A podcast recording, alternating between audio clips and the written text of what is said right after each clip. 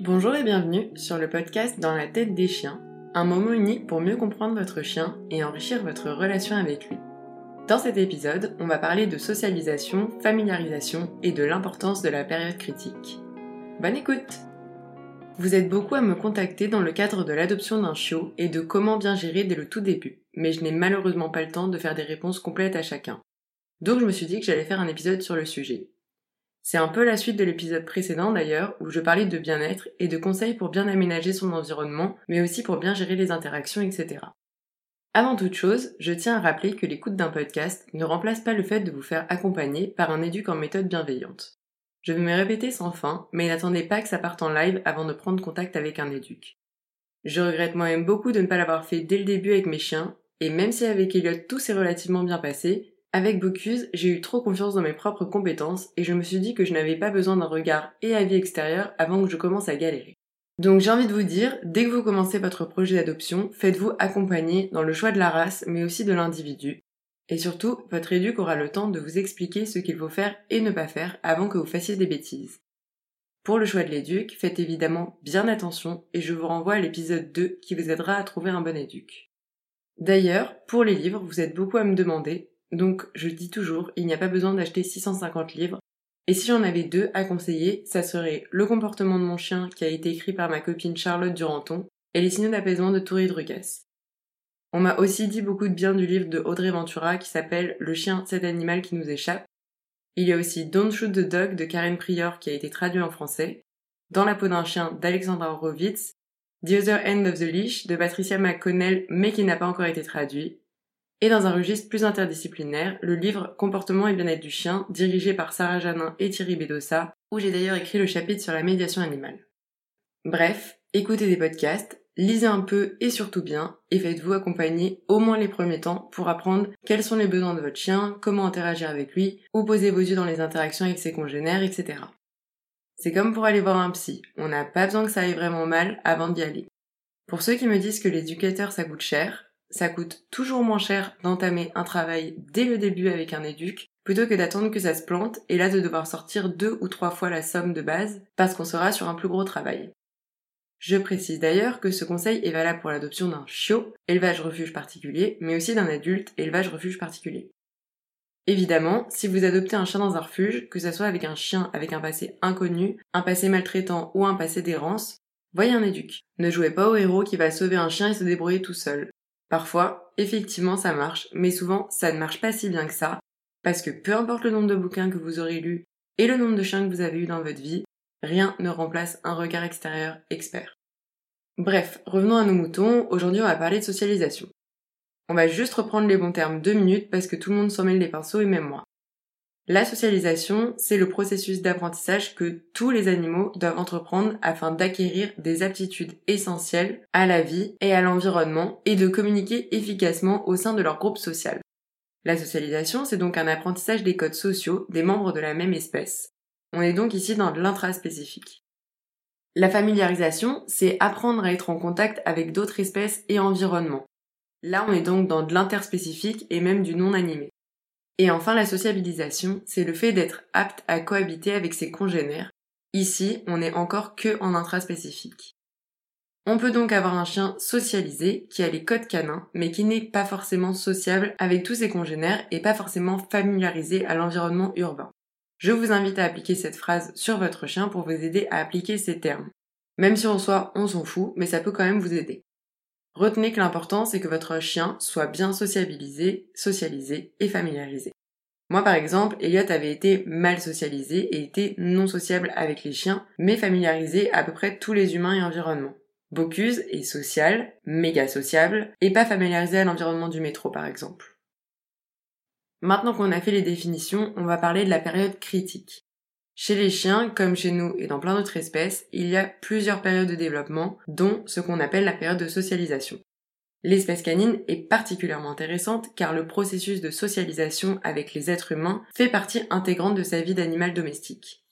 Le chien est donc plus étroitement attaché à l'homme que beaucoup d'autres animaux et développe une relation qui pourrait ressembler à une relation parent-enfant chez l'humain. Évidemment, je ne dis pas que le chien est un enfant. En outre, la période critique de socialisation chez le chien ne commence pas à la naissance, mais à la troisième semaine et peut aller jusqu'à la douzième, voire quatorzième semaine, selon les races de chiens et même selon l'individu. Les races plus grandes ont une période de socialisation qui va être plus longue. Pendant cette période, on va arriver à la fin du développement moteur et sensoriel, on va avoir des dents et donc le début d'une alimentation solide, et les apprentissages tels que la communication, le jeu et les autocontrôles, puisque le cerveau est très malléable à ce moment-là. Chez les chiens de compagnie, la socialisation fait généralement référence au processus de désensibilisation, c'est-à-dire l'exposition progressive du chiot à de nouvelles expériences, de nouveaux animaux et de nouveaux objets qu'il est susceptible de rencontrer au cours de sa vie, tout en s'assurant que le chiot trouve cette exposition agréable.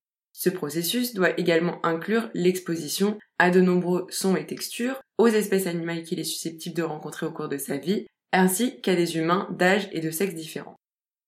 Attention, on parle d'exposition, mais pas d'immersion. Tout ça doit vraiment se faire de façon la plus progressive et positive possible.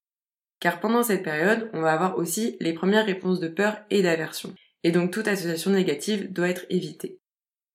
Et cette période-là va être vraiment très importante. Parce que hors génétique et trauma pendant la gestation ou dans les premières semaines, si vous faites du bon taf là, vous aurez de grandes chances d'avoir un chien bien dans ses pattes. Des études ont montré que les chiens qui sont correctement socialisés en tant que chiots sont moins susceptibles de présenter des problèmes de comportement à l'âge adulte, notamment de l'agressivité et de la peur. Ils sont aussi plus susceptibles d'adopter des comportements sociaux positifs avec les humains et peuvent apprendre à jouer à des jeux avec les humains mieux que les chiens qui n'avaient pas eu de socialisation appropriée. Au contraire, l'absence d'une socialisation précoce appropriée à un éventail de personnes et d'autres animaux, ainsi qu'à différents environnements, peut donner lieu à des chiens adultes présentant des comportements problématiques tels que l'agressivité et des peurs. L'exposition aux animaux qui feront partie du groupe social du chiot à l'âge adulte, ce qui peut donc inclure d'autres chiens, différentes espèces animales, des personnes et des enfants, peut donner lieu à un individu capable de former des liens sociaux solides avec ses groupes. Le manque d'exposition, à l'inverse, les rendra incapables de former ces liens sociaux. On a donc quelques exemples de résultats d'études. Donc par exemple, l'exposition sociale et environnementale des chiots s'est avérée être positivement corrélée aux mesures de la sociabilité et négativement corrélée aux mesures de la peur et de l'agressivité. La socialisation avec d'autres espèces animales était négativement associée à un comportement prédateur inapproprié, et les chiens qui avaient participé à une école pour chiots se sont avérés moins craintifs, moins agressifs et plus sociables. Attention, ici on parle d'écoles de chiots de qualité, pas des éduques qui laissent les chiots monter en excitation comme des gogoles pendant une heure. Une autre étude souligne toutefois l'importance des types de socialisation appropriés. Les chiens adultes qui ont peur des bruits tels que le tonnerre et les feux d'artifice étaient plus susceptibles d'avoir connu le tonnerre lorsqu'ils étaient âgés de moins de 4 mois. Donc là, on peut supposer qu'ils ont fait une association négative. Les données des études indiquent donc que les expériences précoces jouent un rôle important dans la formation du comportement.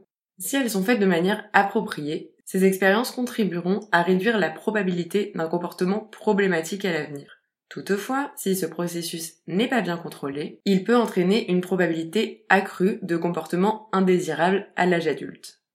Dans l'épisode précédent, je vous avais d'ailleurs donné des pistes sur l'importance du progressif et du positif dans la et la familiarisation. Si on pousse trop, si on émerge son chien, on va avoir des associations négatives, et là, c'est vraiment la merde pour tout reprendre derrière. Pour reprendre les études, donc il y a des études qui ont suggéré que des expériences sociales négatives au cours de la période critique du développement social du chiot peuvent avoir des effets délétères à long terme sur certains comportements adultes. Par exemple, une courte période d'isolement du chiot peut précipiter des réactions anormales de peur, des insuffisances sociales, une hyperactivité, une agressivité accrue, une diminution de la capacité d'apprentissage, une anxiété de séparation et une fréquence accrue de comportements de stress. Les auteurs précisent que la socialisation intensive à l'âge adulte ne permettrait souvent pas de réduire et d'éliminer ces comportements indésirables. Une autre étude menée par Appleby et ses collaborateurs a cherché à déterminer s'il existait une relation entre la manifestation d'un comportement d'agression et d'évitement et les expériences vécues par les chiens au cours des six premiers mois de leur vie. Leurs résultats ont révélé des différences significatives en matière d'agression envers des personnes inconnues, et de comportement d'évitement entre les chiens élevés dans un chenil, une grange ou un hangar par rapport à des chiens élevés dans un environnement domestique, c'est-à-dire au domicile de l'éleveur. Ce résultat souligne donc l'importance de l'environnement dans le processus de socialisation, d'où le fait de questionner l'environnement quand vous adoptez un chiot. Et enfin, un auteur évoquait l'impact de la socia sur la compréhension qu'a le chien de son humain. Un chien mal socialisé ne comprendra pas forcément ce que son propriétaire attend de lui et peut recevoir des messages contradictoires ou confus de la part de ce dernier, ce qui va le stresser et entraîner de fait d'autres comportements indésirables. Si le propriétaire ne fait pas connaître ses attentes à l'égard de son chien de manière claire, ou n'abaisse pas ses attentes en fonction de la capacité du chien à y répondre, ce stress se poursuit, entraînant encore plus de comportements indésirables. Du coup, comme je vous l'ai dit, on peut aller jusqu'à la 12e voire 14e semaine sur la période de socia. Cette période commence donc chez l'éleveur ou le propriétaire de la maman et se finira chez l'adoptant. Il va être particulièrement facile de développer un lien avec les chiots à ce moment-là et globalement c'est à ce moment que vont pouvoir se créer ces relations avec ses congénères, les autres espèces ainsi que les associations avec l'environnement. Tout ce qui va se passer pendant cette période va affecter la façon dont le chien va s'adapter et s'ajuster dans ses relations. C'est pour ça que la façon dont votre chien va se comporter dépend grandement de ce qu'il a vu avant adoption et de ce que vous allez concrétiser pendant ces premiers moments. Évidemment, l'associat, familiarisation, stabilisation, ça se bosse à tout âge, mais c'est plus facile sur les chiots. Il faut donc bien faire attention de l'endroit où vous adoptez votre chiot. Typiquement, un chiot qui ne verra rien pendant cette période en étant enfermé dans un appart ou un jardin et n'aura connu aucun chat sera difficile à intégrer en milieu urbain et à vivre avec des chats. La bonne nouvelle, c'est que lorsque le chiot arrive chez vous, vous pouvez encore jouer sur plein de trucs. Pas la génétique, mais sur plein de trucs. Par exemple, moi j'ai adopté Bocuse versé un an. C'était un chien errant en Guadeloupe, donc autant vous dire que les stimulations urbaines, il n'avait jamais vu. Les trottinettes électriques non plus, et il avait évidemment fait plein d'associations négatives avec les hommes, les ballons et les enfants. Et ça n'empêche qu'en travaillant tous les jours, en méthode bienveillante, on en arrive à ce qu'il soit détendu en ville, qu'on puisse passer au milieu d'enfants et qu'il ne me pète pas la laisse quand on passe devant un stade de foot. Toujours avec du stress, mais rien à voir avec avant. En tant qu'humain, notre rôle, ça va être d'exposer notre chien à des milieux, espèces et types d'humains différents. Mais ça doit se faire progressivement positivement et en respectant la zone de confort du chien. Il ne faut jamais que votre chien soit dans une situation de peur. Emmener son chien au marché, par exemple, ce n'est pas un apprentissage progressif. Il faut d'abord l'amener en milieu urbain, lui faire connaître la foule, lui permettre d'éviter la foule, travailler sur les odeurs, travailler sur les gens qui crient, et après on pourra emmener son chien au marché s'il est à l'aise. Parce que parfois, en fait, ça marchera, Parfois, vous aurez un chiot terrifié et par la suite un chien qui pourra être réactif à l'humain et à la foule. C'est pour ça qu'il est important de se faire aider par un bon éduc qui adaptera vos demandes au développement de votre chien. On va donc parler de comment bien réussir cette période de socia. Et évidemment, c'est une liste de conseils, mais il y en a 6000 autres. On va d'abord aborder l'intraspécifique, puis l'interspécifique, puis l'environnement. Au cas où je reprends interspécifique, c'est entre espèces, donc entre vous et votre chien, entre votre chien et votre chat. Et intraspécifique, on parle de la même espèce. Donc dans l'intraspécifique, comme je l'ai dit dans l'épisode précédent, il faut que les interactions soient qualitatives plutôt que quantitatives. Quand on adopte un chiot, on a tendance à vouloir qu'il rencontre un maximum de chiens, à toutes les rencontres, à aller en parc à chiens, en club, etc. Mais, comme vous l'aurez compris, votre chiot est en train de se construire à ce moment-là.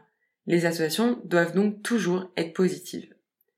Privilégiez donc les interactions avec des adultes bien codés, en interaction 1 à 1, si possible en libre, si pas possible en laisse longe très détendue, dans un environnement qui n'est pas surstimulé, rassurez, donnez des friandises, récompensez, et mettez fin à l'interaction dès que vous sentez que ça devient trop pour votre chiot. Pour savoir quand c'est trop, je vous renvoie à l'épisode sur les signaux d'apaisement. Tout ce qui va se passer à ce moment-là va être généralisé. Donc si vous laissez votre chiot se faire défoncer par un adulte, il va associer les chiens adultes à des êtres qui peuvent le défoncer. Il risque donc de développer des grosses peurs qui peuvent se traduire par une forte inhibition ou une réactivité. Et d'ailleurs, c'est faux le fait de penser qu'un chien adulte qui défonce un chiot, ça va le recadrer et lui apprendre à se calmer. Ça ne marche pas du tout comme ça et ne laissez jamais votre chiot dans une situation que vous sentez problématique. Les adultes bien codés mettent fin à une interaction avec un chiot sans le foutre au sol ni lui mettre de pression physique. De l'autre côté, si vous avez un chien adulte, faites super attention à ne pas le laisser marave un chiot gratuitement. C'est fun pour lui, mais pas pour le chiot. D'ailleurs, je tiens aussi à rappeler qu'une interaction ne se fait pas forcément en contact direct. Deux chiens qui reniflent ensemble et se baladent, c'est une interaction qui peut être d'ailleurs beaucoup plus positive que deux gogoles qui montent en pression dans le jeu. En interspécifique, pour les différentes espèces animales humaines et non humaines, on fait exactement pareil qu'entre chiens. Le but sera toujours de ne jamais dépasser cette zone du trop tout en exposant notre chien à différentes espèces animales et différents humains. Que ce soit des personnes connues ou inconnues, on ne contraint jamais le chien à l'interaction. On n'est pas deux sur un chien en même temps et surtout on est poli. Être poli pour le chien, ça veut dire pas d'interaction directe, pas de mouvement brusque, pas de cris, on ne fixe pas le chien dans les yeux et on propose l'interaction. On ne s'impose jamais et on lui laisse le choix. Dans la rue, ne laissez pas tout le monde tripoter votre chiot, ça n'apporte absolument rien. Si votre chiot est ok et va être caressé, c'est possible. Mais si votre chiot est inhibé ou en train de monter en excitation, vaut mieux éviter. Typiquement, essayez d'éviter d'emmener votre chiot devant les écoles. Il y a mille fois trop de stimulation et les enfants ont du mal à se contrôler face à un chien. Pour ce qui est de votre propre relation avec votre chiot, partagez des moments positifs pendant les sorties, les moments câlins, mais aussi des moments où vous êtes tous les deux là sans rien faire. Tous ces moments ne doivent jamais impliquer de violence physique ou verbale, car justement, il va généraliser. Pour l'environnement, c'est toujours pareil, on y va doucement. Si votre chien a peur de quelque chose, on ne force pas, on rassure et on régresse à l'étape en dessous pour y retourner progressivement et positivement. L'exposition doit toujours se faire de façon contrôlée et positive.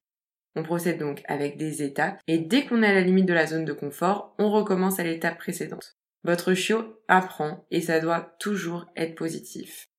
D'ailleurs, parce que c'est important de le rappeler, il y a deux petits points importants. Quand je dis que ça doit toujours être positif, c'est de la théorie. Évidemment, dans la pratique, on aura des bourdes sur la socia. Le but, c'est surtout de les éviter. Et le deuxième point, c'est aussi que vous pouvez faire une super bonne socia et un jour, votre chien se fait défoncer et il faudra tout retravailler. Il y a aussi la génétique qui rentre en compte et parfois elle est plus forte que la socia. Et vous pouvez faire une super socia et là aussi vous retrouvez avec un chien réactif même en ayant tenté de faire au mieux. Cet épisode était assez bref, mais j'ai essayé de reprendre vraiment les grandes lignes de la socia, de pourquoi c'est important et de vous donner un petit guide sur comment faire. Pour conclure, je dirais que la période de socialisation est cruciale et que beaucoup se joue à ce moment. Il est vraiment important de socialiser et familiariser son chien à différents environnements humains et animaux. Mais le plus important sera toujours d'y aller le plus doucement possible et positivement. Si vous poussez trop votre chien, il fera des associations négatives qu'il faudra défaire par la suite et parfois c'est vraiment très difficile à faire.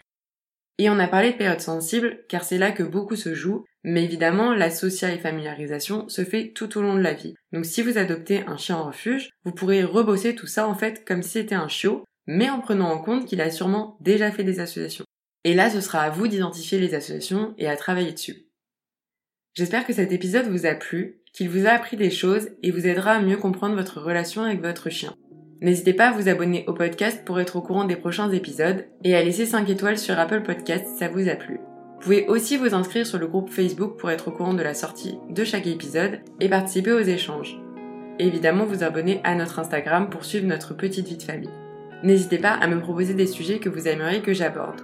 Sur ce, je vous souhaite une bonne journée et des caresses consenties à vos toutous.